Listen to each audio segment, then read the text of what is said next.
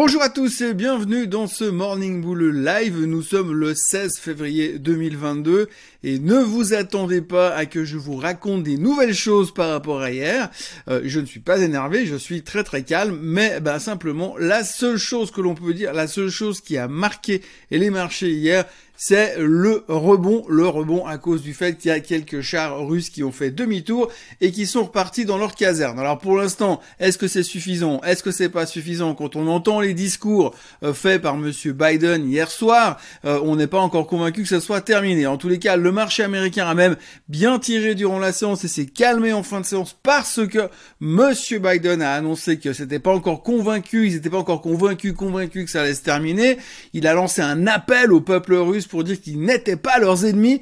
Bah, si les gens de peuple russe, ils ont regardé un petit peu les films américains ces 20 dernières années, ils peuvent avoir des doutes quand même. Néanmoins, voilà. En tout cas, les marchés se sont redégonflés en fin de séance. Bon, ça tient relativement bien. C'était un rebond à cause du fait que les tensions se relâchent entre la Russie et l'Ukraine.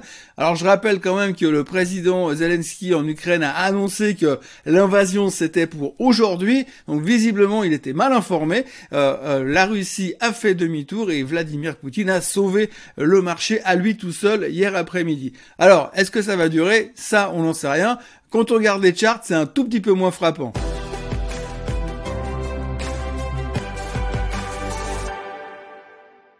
Oui, quand on regarde des graphiques, c'est un peu moins frappant parce qu'effectivement, quand on voit euh, le, excusez-moi du terme, le bordel dans lequel on est depuis quelques temps sur les marchés financiers, la volatilité dans laquelle nous sommes et la vitesse à laquelle bougent les marchés, on n'a pas l'impression que le rebond d'hier soit vraiment le truc hyper convaincant. Alors, euh, gros rebond sur le DAX, assez spectaculaire, enfin sur les marchés européens à signaler.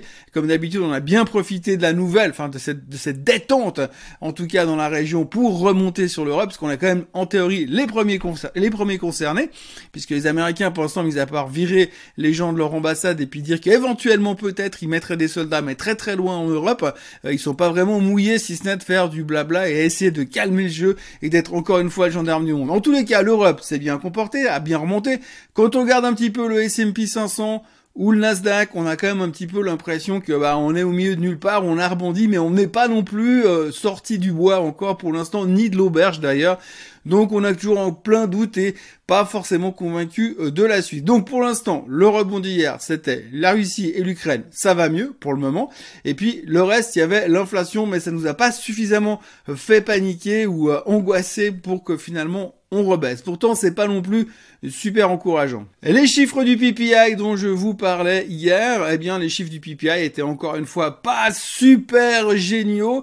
Euh, si on regarde mois par mois, eh bien, l'inflation, enfin, la, croissance de ce chiffre a juste doublé, donc était 100% au-dessus des attentes des analystes, donc encore un grand coup de maître sur les prédictions sur ce côté-là. Donc, en gros, le PPI était relativement fort sur un mois, donc on voit qu'il y a toujours une grosse pression inflationniste. Par contre, à l'intérieur de tous ces chiffres, je vous passe le détail parce que c'est très indigeste, mais si on regarde à l'intérieur de tout ça, on a quand même l'impression, au niveau des prix de la, à la production, que c'est un tout petit peu en train de se calmer. Je dis bien un tout petit peu. Donc, si on est vraiment optimiste, si on veut rester optimiste et plutôt bullish, eh bien, il faut quand même se dire que ça a l'air en l'impression qu'on est un petit peu en haut. On verra encore dans les mois à venir.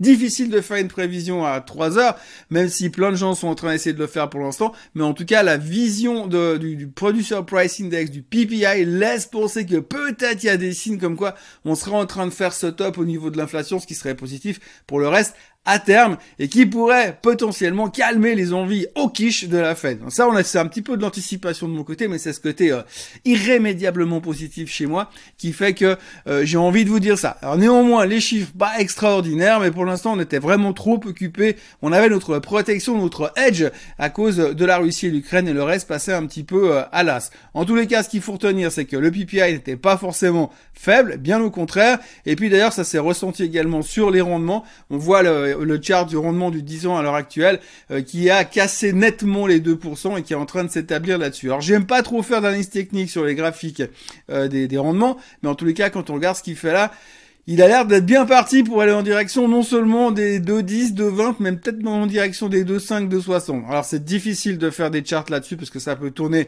pour des raisons qui n'ont rien à voir avec le technique, on va dire. Il suffit d'une nouvelle spécifique de la Fed et ça, ça changera de direction. Mais pour l'instant, en tout cas, ça a cassé les 2% et on est en train de gentiment euh, de s'y habituer. En tous les cas, on n'est même plus trop choqué. Donc voilà. Euh, ce qu'il faut retenir, c'est que le rendement du 10 ans est passé en dessous des 2% et faudra surveiller la suite de son ascension parce que techniquement, c'est vrai que c'est plutôt bullish. Dans les sociétés qui se sont fait remarquer hier, il y en a une qu'il faudra noter, c'est Virgin Galactic, la société de Richard Branson. Ils ont annoncé hier qu'ils avaient mis en vente 1000 sièges à 450 000 dollars pour un vol de 90 minutes dans l'espace. C'est génial, c'est formidable. Donc tout ça a généré une explosion euh, sur le titre qui a pris plus de 30% hier. Euh, alors bon, c'est vrai qu'il a perdu 85% cette dernière semaine, donc quelque part ça compense un tout petit peu. Mais voilà, donc 30% de hausse pour Virgin Galactic qui va euh, offrir ses offrir ses sièges, à ses, proposer en guillemets ses sièges au monde entier. Donc 1000 personnes. Si vous ne savez pas quoi faire de 450 000 dollars, eh bien potentiellement d'ici la fin de l'année, vous pourriez devenir astronaute. Personnellement, ça me fait aucun effet, mais visiblement, ça fait quand même vibrer pas mal de monde. En tout cas, ça fait vibrer, beaucoup les investisseurs qui se sont rués hier sur Virgin Galactic. Alors, est-ce que ça vaut vraiment la peine? Je sais pas. J'ai toujours de la peine à, à, à, imaginer comment on peut réellement à terme faire un business comme ça. Mais enfin bon, c'est perso, affaire à suivre. Donc, rebond massif de Virgin Galactic. Et puis il y avait des chiffres qui ont été publiés hier soir. Je vous l'ai dit, il n'y a pas des monstres trucs hyper importants. Néanmoins, il fallait quand même noter euh, la publication de Airbnb qui a publié des très bons chiffres. Très bonne séance de Airbnb qui jouait le rebond parce que du coup, s'il n'y a pas de guerre mondiale, les gens vont voyager. Et puis deuxièmement, les chiffres étaient nettement meilleurs que les attentes un petit peu partout. Le titre prenait 3% sur la bonne nouvelle et sur les perspectives relativement encourageantes de la part de Airbnb. Alors ce qui est assez rigolo, c'est qu'on voit toujours hein, que malgré tout, aujourd'hui, dans cet environnement-là, les marchés, vous sortez des super nouvelles, le titre il prend 3%, vous sortez des nouvelles de merde, le titre il perd 20%. Donc on est juste pas dans le même équilibre pour l'instant, on sent quand même que les gens sont très prudents, très inquiets, très angoissés, et on le verra plus tard dans l'émission que euh, finalement euh, l'optimiste n'est pas vraiment de mise si on regarde l'opinion des investisseurs. Si on veut tirer une comparaison avec ces deux-là et de confirmer mon exemple, eh bien on peut regarder Roblox. Roblox hier soir a publié des chiffres nettement en dessous des attentes. Donc euh, on attendait une perte de 12 cents des poussières, ils ont annoncé une perte de 25 cents par action. Donc euh, pas forcément une bonne nouvelle. Le titre perdait plus de 15% hier soir after close comme vous le voyez. Et comme je le disais, effectivement, chez quand c'est une mauvaise nouvelle, alors ça, on est très très réceptif aux mauvaises nouvelles et la sanction est immédiate. Alors là encore, la bonne nouvelle sur Roblox, c'est que ces dernières semaines, elle a littéralement explosé. Donc là, elle repère un petit peu du terrain gagné. Donc clôture au-dessus des 75 et des poussières et ce matin, donc ça va être un petit peu plus sanglant à l'ouverture à New York sur Roblox, malgré que Roblox est un grand player du métaverse à venir. Il faudra quand même faire euh, attention euh, à l'avenir parce que ça reste quand même un chouchou par rapport à toute cette thématique. Et puis, puisqu'on est dans le métaverse, il faudra noter aussi une petite nouvelle qui m'a fait pratiquement euh, me rouler par terre de rire, c'est monsieur Mark Zuckerberg qui a annoncé euh, hier soir à tous ses employés que dorénavant, ils n'étaient plus des employés de Facebook, mais des Metamates.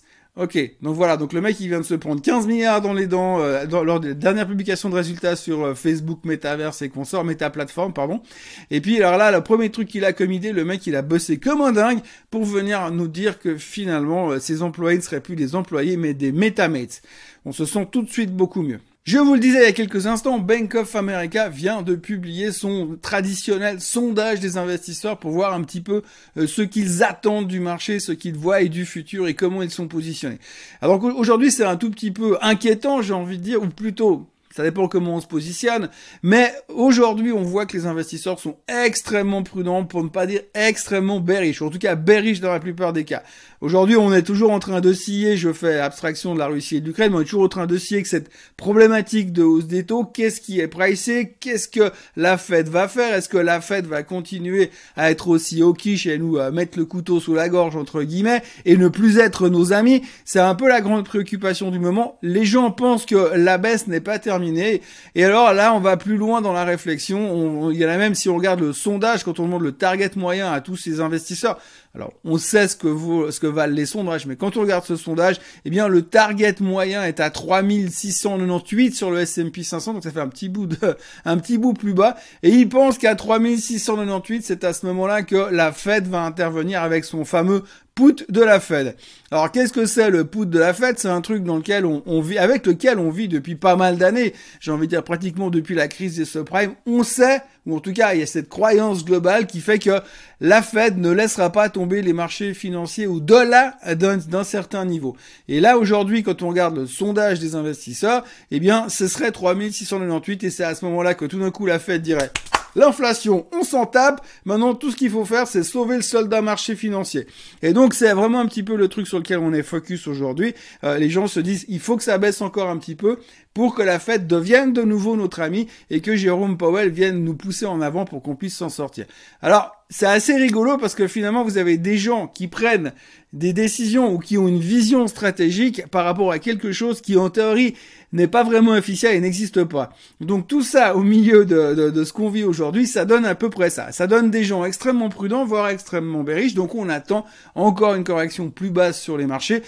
Et en général, quand tout le monde s'attend à que ça baisse beaucoup plus bas, eh bien, euh, ça baisse pas. La transition est donc toute faite. Aujourd'hui, on a eu aussi eu un analyste, un stratégiste de JP Morgan qui a annoncé que selon lui, le bull market dans les actions n'était de loin pas terminé, bien au contraire, et que même carrément s'il y avait un conflit russo-ukrainien ces prochains temps, ça pousserait la Fed à tourner la veste et redevenir un petit peu plus dovish et à venir nous soutenir. Donc lui, c'est un fervent défenseur du buy the dip. Alors je me souviens pas trop des dernières euh, des dernières recommandations de JP Morgan, mais il me semble quand même qu'à un dernier moment, ils étaient beaucoup plus bearish et beaucoup plus prudents par rapport à ce qui se passait. Alors c'est probablement pas le même stratégiste, c'est probablement pas le même analyste et pas le même département, mais en tous les cas, et les avis sont euh, pas un peu, il y a un peu tous les avis dans la nature, mais ce qui est assez rigolo aujourd'hui, c'est que finalement ces gens qui sont des stratégistes, qui sont censés venir vous faire des prévisions pour le futur, pour l'avenir, avec une vision, allez, quand même un tout petit peu plus long que les 45 prochaines minutes, eh bien justement, ils sont en train de raccourcir leur vision de plus en plus. Et on a l'impression qu'en fonction des news, les mecs, ils viennent changer leur stratégie. Donc c'est plus de la stratégie à ce niveau-là, c'est du trading. Mais faut leur expliquer que finalement, il y a une question de temps. Et quand je vois ça, je me dis quand même que c'était mieux avant, parce qu'avant, on avait les gros fonds de pension, eux, ils avaient une vision méga long terme, et vous aviez les traders qui avaient une vision court terme, puis entre deux, vous avez différentes personnes, différentes catégories d'investisseurs qui, eux, avaient une vision vision à des, à des termes différents, mais qui s'y tenaient. Aujourd'hui, avec l'accélération de tout, euh, les plateformes de trading, les vitesses à laquelle ça traite et les, tout ce qui a aussi algorithme, eh bien finalement tout s'est concentré et finalement les gars qui étaient censés venir vous dire ce qu'il fallait faire avec votre argent pour les 25 prochaines années, ils sont en train de venir vous dire que dans le meilleur des cas, ce qu'il faut faire avec votre argent pour les 25 prochains jours. Et encore, si on regarde les 25 derniers jours de trading, c'est-à-dire depuis le début de l'année 2022, je vous dis pas combien de fois on a changé d'avis et combien de fois on a fait la girouette. Hein. Donc pour l'instant, on n'a aucune idée, mais tout le monde vient donner des avis encore une fois à des, à des, à des fréquences qui sont assez hallucinantes, puisqu'à la moindre nouvelle qui a pas forcément une influence général sur l'économie mondiale, eh bien, on vient tourner la veste et faire des nouveaux scénarios. C'est vrai qu'à ce rythme-là, il y a bien une fois, on va avoir raison. Pour ce qui est de la journée d'aujourd'hui, on a encore quelques publications trimestrielles. Globalement, c'est toujours plutôt bon. Après, comme je vous le dis souvent depuis le début de, cette saison des, publications trimestrielles, eh bien, on a surtout une question d'interprétation plus qu'une question de qualité des earnings. Les résultats vont donc continuer encore un tout petit peu. On arrive vraiment au bout puisque euh, aujourd'hui, on aura Crocs qui publiera avant l'ouverture. Alors Crocs, c'est toujours un truc, j'ai toujours pas compris comment les gens pouvaient adorer ce titre-là. Bon, apparemment, les fondamentaux sont géniaux, les chaussures sont super confortables, personne n'ose sortir avec, mais elles sont super confortables. Euh, donc il y aura Crocs. Et puis après, dans la journée, il faudra faire attention parce qu'à la fin de la journée, surtout en clôture, on aura les résultats de Applied Material et de Nvidia. Donc attention aux semi-conducteurs. L'indice reste quand même vachement fragile sur les niveaux où il est aujourd'hui. Euh, on n'a eu que des bons chiffres hein, dans le secteur des semi-conducteurs. Ce serait étonnant que Nvidia ne fasse pas aussi bien que le reste. Mais encore une fois, il faudra voir comment le marché va les interpréter. Et on sait que les sanctions peuvent être parfois euh, un tout petit peu exagérées. Je l'ai déjà mentionné au moins deux fois aujourd'hui. Donc je me répète, et avant d'arrêter de me répéter et de commencer à radoter, je m'en vais tout simplement vous souhaiter une excellente journée, vous encourager à vous abonner à la chaîne Suisse Côte Suisse, et puis revenir demain pour une nouvelle émission du Morning Bull Live. D'ici là, passez une excellente journée. Bye bye.